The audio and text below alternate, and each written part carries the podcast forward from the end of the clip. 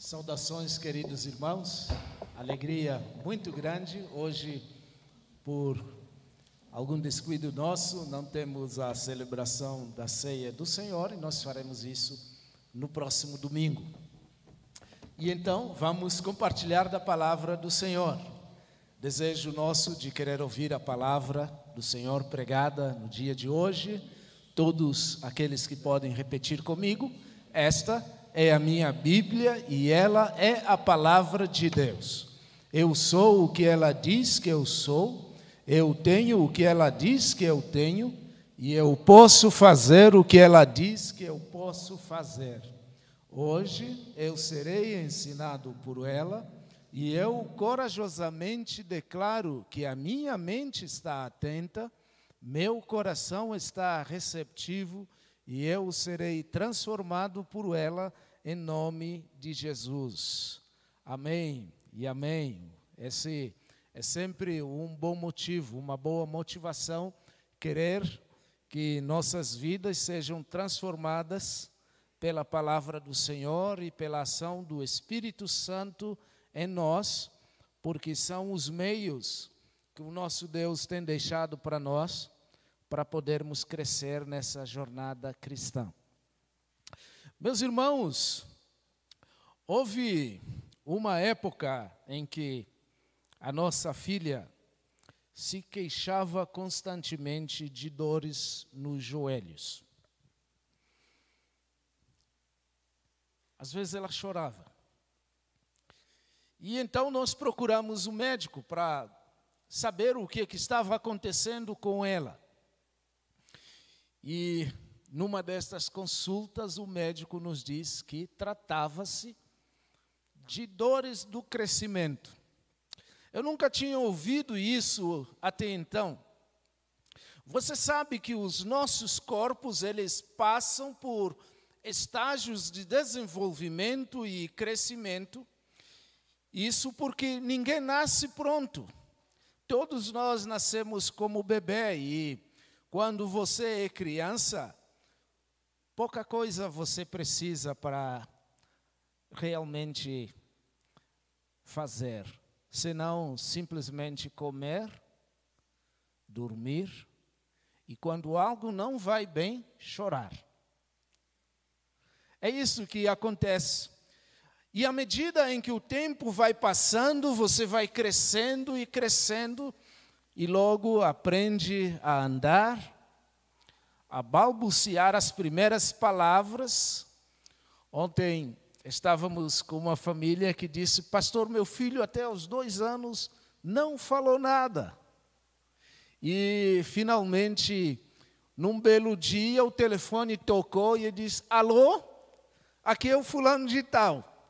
E os pais olharam assim e disseram: Ué, esse menino está conversando e está falando.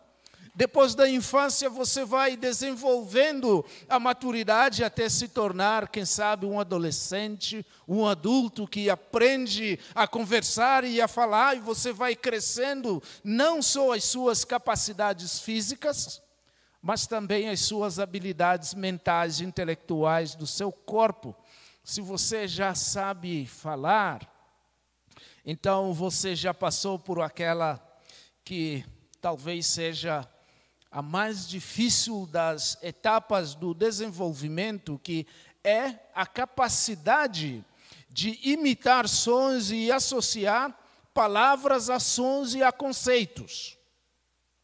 Isso é dificílimo, meus irmãos. Você não lembra de como foi difícil porque você era criança quando isso se deu, mas você é capaz de muito mais. O desenvolvimento do corpo tem dores e tem sofrimentos, que é fruto do crescimento.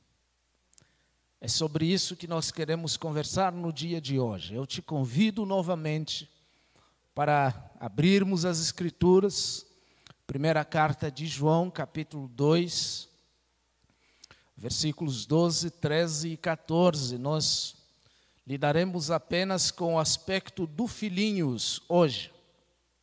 Mas nós vamos fazer a leitura desse texto todo, três versículos. Primeira de João, primeira carta de João, capítulo 2, versículo 12 ao versículo 14, que nos diz o seguinte: Filhinhos, eu escrevo a vocês, porque os seus pecados foram perdoados graças ao nome de Jesus.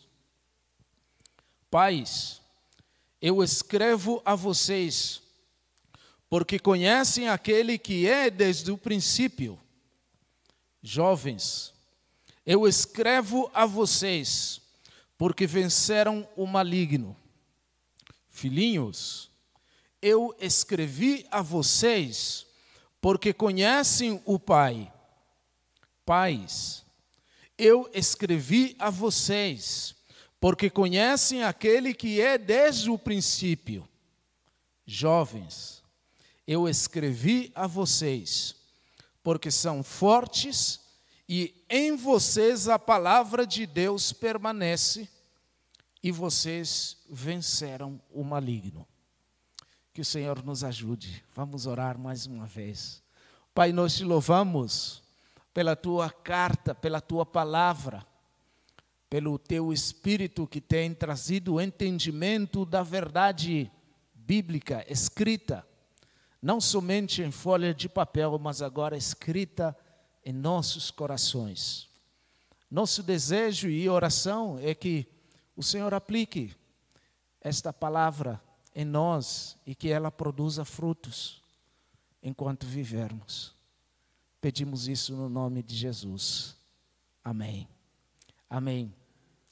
Queridos, quando nós pensamos nesse aspecto de crescimento e amadurecimento na vida espiritual, nós podemos fazer uma correlação ah, com o que acontece na, no, na nossa vida física.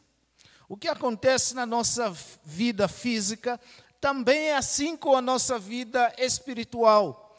Logo que nasce, você está pronto para muito pouco, muito pouco mesmo.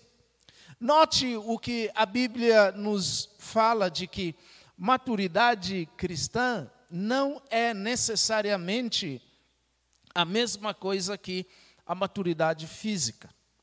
Ah, isso porque você pode ser um pai com apenas 30 anos, como aconteceu com Timóteo, a, a quem Paulo escreveu duas cartas. Você pode ter menos do que isso, talvez. Você pode ter 90 anos e ser um uma criança na fé. Eu penso, e você está cansado de ouvir a minha exemplificação a isso de um irmão chamado Gilberto. Irmão Gilberto chegou a Cristo com mais de 70 anos. É o mais adulto cristão que tive o privilégio de batizar na minha vida pastoral. Ele hoje deve estar talvez com pouco mais de 90 anos. Irmão Gilberto. Criança, aos 70 anos, filhinho. E o inverso disso tudo também é verdade. Você pode ser jovem, você pode ser criança. O fato, queridos, que nós estamos percebendo aqui é que na vida cristã, você e eu devemos crescer, devemos uh, desenvolver pela graça de Deus. O algo estará errado se nós permanecermos na mesma condição de sempre. E para olharmos para esse texto que nós acabamos de ler, nós vamos dividir em três estágios, como vimos semana passada. Hoje falaremos dos pequeninos. No próximo domingo, em o Senhor nos abençoar e estivermos aqui de volta, nós falaremos a respeito dos pais e dos jovens. Hoje começaremos a ver como que esses estágios se complementam na nossa vida. E assim, então, o primeiro estágio que nós queremos conversar e o único no dia de hoje é que os pequeninos, eles já sabem que foram perdoados em Cristo Jesus. Os pequeninos já desfrutam do perdão. Versículo de número 12 diz o seguinte: Filhinhos, eu escrevo a vocês porque os seus pecados foram perdoados, graças ao nome de Jesus. E esse mesmo conceito vai se reproduzir no versículo de número 14. Filhinhos, eu escrevi a vocês porque vocês conhecem o Pai. João, como o bom pastor que é, ele vai explicar para nós de que precisamos conhecer esta verdade encorajadora e animadora quanto aqueles irmãos que já estão na fé, aqueles que caminharam na fé, aqueles que estão marcando os primeiros passos na fé e poder dizer uma palavra de encorajamento para esses irmãos de que estão fazendo e caminhando bem. Eu te pergunto, quando foi a última vez que você conversou com um irmão, uma irmã, acerca de uma atitude, talvez menor, pequena, que você viu nele ou nela e que te fez lembrar de Cristo? Atitude pequena, talvez como na manhã de hoje, a Ilma, assentada ali, ela viu que uma das nossas crianças precisava de um mimo. Ela sai do seu lugar e se aproxima dessa criança e oferece uma balinha. Para ele, aquele desconforto que pai e mãe não sabiam como lidar com ele, passou. Gestos pequeninos, mas que fazem muita diferença. A gente simplesmente chega para essa pessoa e diz: Fulano, eu gostei da sua atitude, porque ela me faz lembrar do discípulo de Cristo, como ele deve andar e se comportar. E João está fazendo isso nesta carta. Pela expressão filhinhos, pais e jovens, será que ele está falando a respeito da idade física? Será que João está falando de que nós devemos ser crianças fisicamente, devemos ser jovens fisicamente? Será que é isto? Não. Creio que o melhor entendimento seja que João está falando acerca de nosso desenvolvimento na vida de fé. João está falando acerca de crianças na fé, de jovens na fé, de pais na fé. Ah, uma das compreensões melhores desse texto, creio, seja a posição que Stott fala. John Stott diz que ele está indicando não as idades físicas, como pensam alguns, mas alguns estágios do desenvolvimento espiritual. Esse desenvolvimento espiritual que vai vendo como acontece na vida física. Por exemplo, num dado momento, minha esposa estava envolvida com a pós-graduação em educação infantil, na mesma época que a nossa filha estava sendo alfabetizada. É verdade que eram técnicas de Jean Piaget que estavam sendo testadas ali, mas eu sei que os trabalhos que a Sandra tinha que apresentar na universidade ela testava com a nossa própria filha como que ela estava tendo aquelas etapas esperadas de desenvolvimento de uma criança ah, na fase de alfabetização e ela estava tendo esse desenvolvimento. João está falando a mesma coisa, ah, dizendo que cada um de nós, cristãos, crentes em Cristo Jesus, cada um de nós passa por um estágio de desenvolvimento espiritual, assim como papai e mamãe esperam que o filho passe pelo desenvolvimento físico, naquele processo de alfabetização, desenvolvendo todas as etapas que são esperados pelos pedagogos. É a mesma coisa. E aqui então nós percebemos que esse estágio ele é, é marcado por certas conquistas de cada etapa de desenvolvimento. É isso que João está mostrando, inclusive na nossa vida espiritual. Será que João está falando somente que somente crianças têm pecados? Porque é isso que nós lemos no versículo 12: Filhinhos, eu escrevo a vocês porque os seus pecados foram perdoados. Será que somente crianças têm pecados? Claro que não. Os jovens e os pais também têm pecados. Mas é algo que é marcante para aquele que acabou de chegar na fé. A criança na fé. O jovem tem pecados? Sim, tem. O pai também tem, mas o filho, ele tem essa experiência muito marcante. João sabe que há idosos em idade física e que são relativamente jovens na fé também. Ele sabe de tudo isso. O que ele está falando não é em termos de idade cronológica, mas em termos de desenvolvimento espiritual.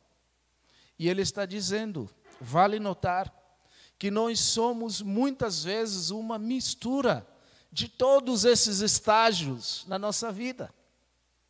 Às vezes, nós somos filhinhos, mas também nós somos jovens. Às vezes nós somos jovens e pais, e pais e jovens ao mesmo tempo. Às vezes a gente é uma criança em certas coisas, embora sejamos jovens. E é isso que esse texto vai a, a nos ensinar. Em outras palavras, queridos, o que a gente aprende nesse texto é que o mais novo cristão, aquele que chegou a Cristo ontem, aquele que recebeu a Cristo hoje, o mais jovem cristão, já experimenta as bênçãos totais do Pai. Já é crente, já tem tudo da vida eterna, já tem todas as bênçãos. Aquele que acabou de receber a Cristo agora, já tem tudo que o céu reserva. Meu irmão e irmã, você que é novo na fé, você que está aprendendo a caminhar nos caminhos da fé agora, você que ainda não sabe muitas coisas na vida cristã, você que às vezes quando ouve as mensagens proferidas aqui ou então as aulas da escola dominical quando nós tínhamos. Repito, retornaremos às nossas aulas de escola dominical primeiro domingo de setembro.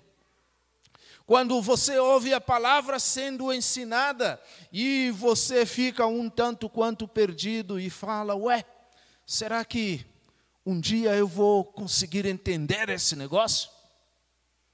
Coisa difícil. Deixa-me te encorajar no dia de hoje. Você já tem o perdão dos teus pecados em Jesus Cristo. Você já tem a parte mais importante da tua vida, a parte mais abençoadora. Tudo isso já está resolvido para a tua vida. Você já conhece o Pai. Você é filho do Pai. Que clube neste mundo você conhece que funciona assim? Que clube?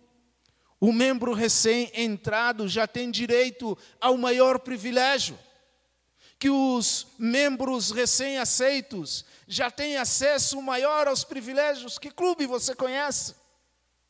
Eu lembro no início da minha vida estudantil no seminário aonde estudei, fui fazer uma pesquisa numa aula sobre as mais diversas religiões e eu fui numa agremiação onde, claro, não evangélica, onde as pessoas entravam naquele lugar e eles começavam mais ou menos lá no final. Não podiam se assentar aqui na frente.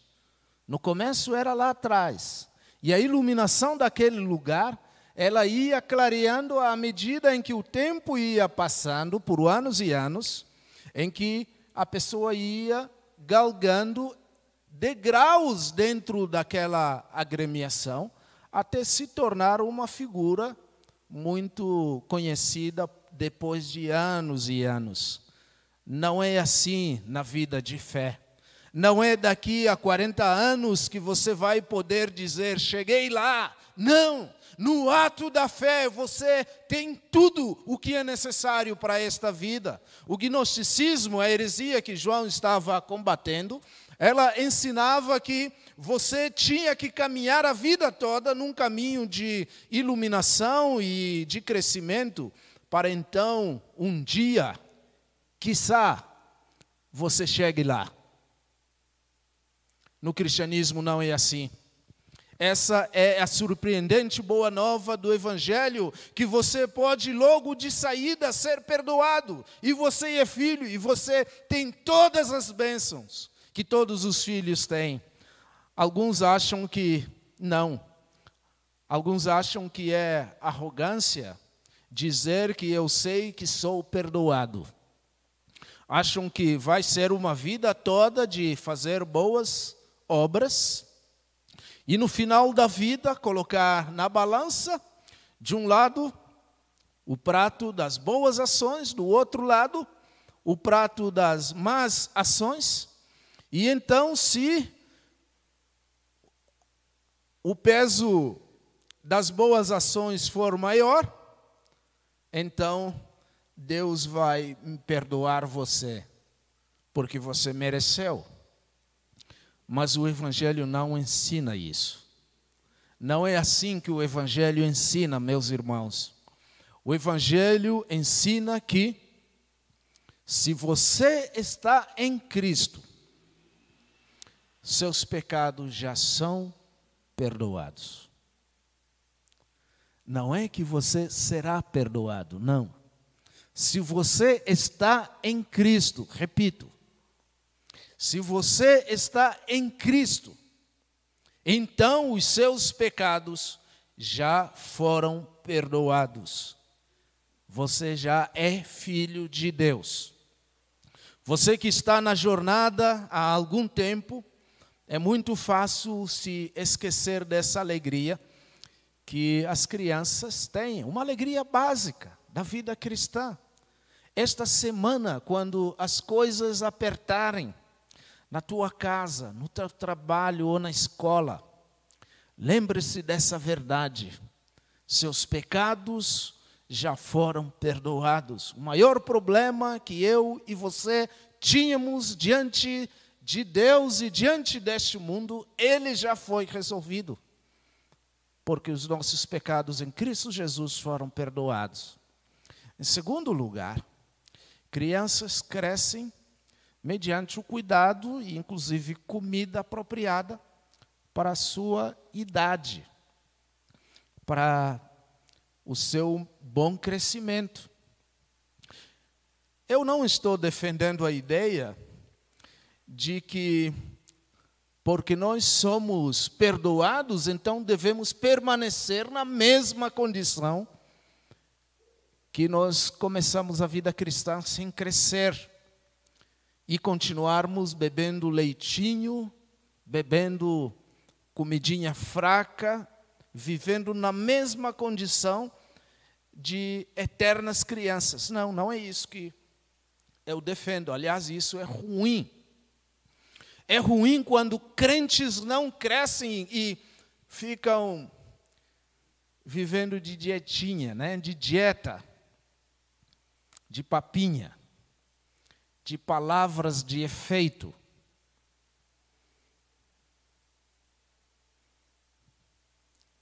Crentes que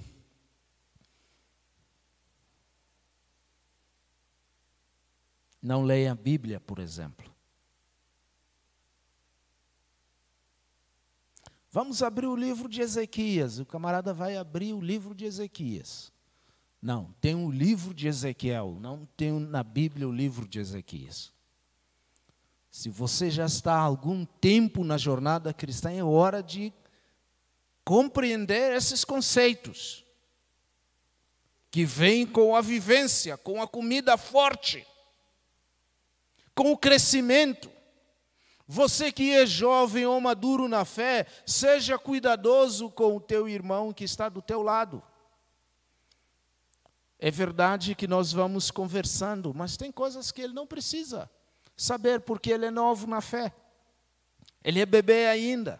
Não dê alimento ou exija que ele seja capaz de digerir algo que não está ligado à sua idade, que levou anos para você ser capaz de digerir. Use a comida adequada para cada criança. Em terceiro lugar, uma outra forma de cuidarmos das criancinhas na fé é justamente o que Jesus disse, tanto em Mateus quanto em Marcos, de não fazê-las tropeçar. Não fazer das criancinhas tropeçarem. O Senhor Jesus alertou claramente a gente nesse sentido. Se nós agirmos de uma forma que não é bíblica, nós vamos fazer com que os pequeninos olhem para a gente e logo eles fiquem desanimados na vida cristã, porque eles vão olhar para o exemplo de seus irmãos mais velhos. E com isso, eles vão querer também imitar o que eles fazem. E vão começar a fazer o que nós fazemos, e os nossos irmãozinhos mais novos na fé vão olhar para a gente querendo imitar o que nós fazemos. Quando eu penso nisso, eu penso nos nossos filhos, Mateus e Kézia. No começo, Mateus andava com uma bicicleta, como toda criança, de rodinha. E nós compramos a bicicleta com a rodinha, as três rodinhas, para que não caísse para trás. As três rodinhas para trás. E Finalmente, quando chegou a vez da Késia começar a andar de bicicleta,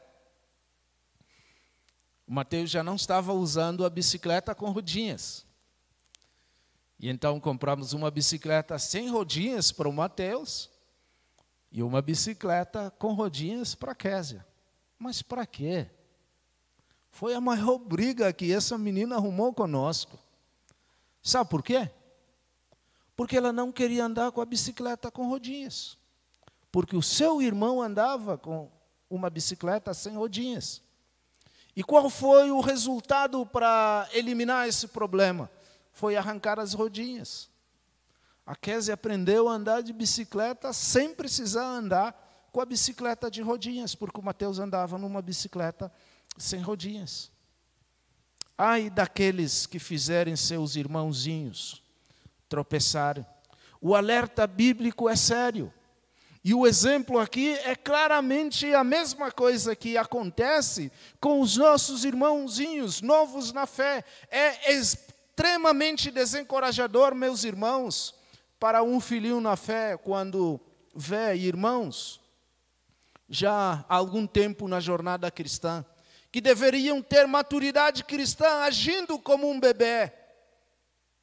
Meus irmãos e irmãs, é desencorajador, por exemplo, ver crentes velhos na igreja xingando, usando de palavrões, usando de palavras obscenas, usando drogas, inclusive as lícitas, como bebidas alcoólicas e cigarros crentes morrendo de cirrose e de infarte porque as veias ficaram entupidas de cigarro. É desencorajador para os pequeninos irmãos na fé. É desencorajador, meus irmãos, criançada.